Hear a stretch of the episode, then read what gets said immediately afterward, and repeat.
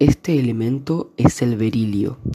El berilio es un elemento alcalino-térreo, es decir, pertenece al grupo 2 de la tabla periódica.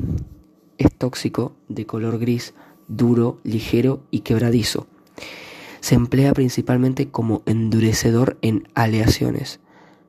Es extremadamente liviano y duro, buen conductor de electricidad y el calor y no es magnético. Debido a estas propiedades se usa en productos comerciales de alta tecnología, entre ellos componentes aeroespaciales, reactores nucleares, entre otros.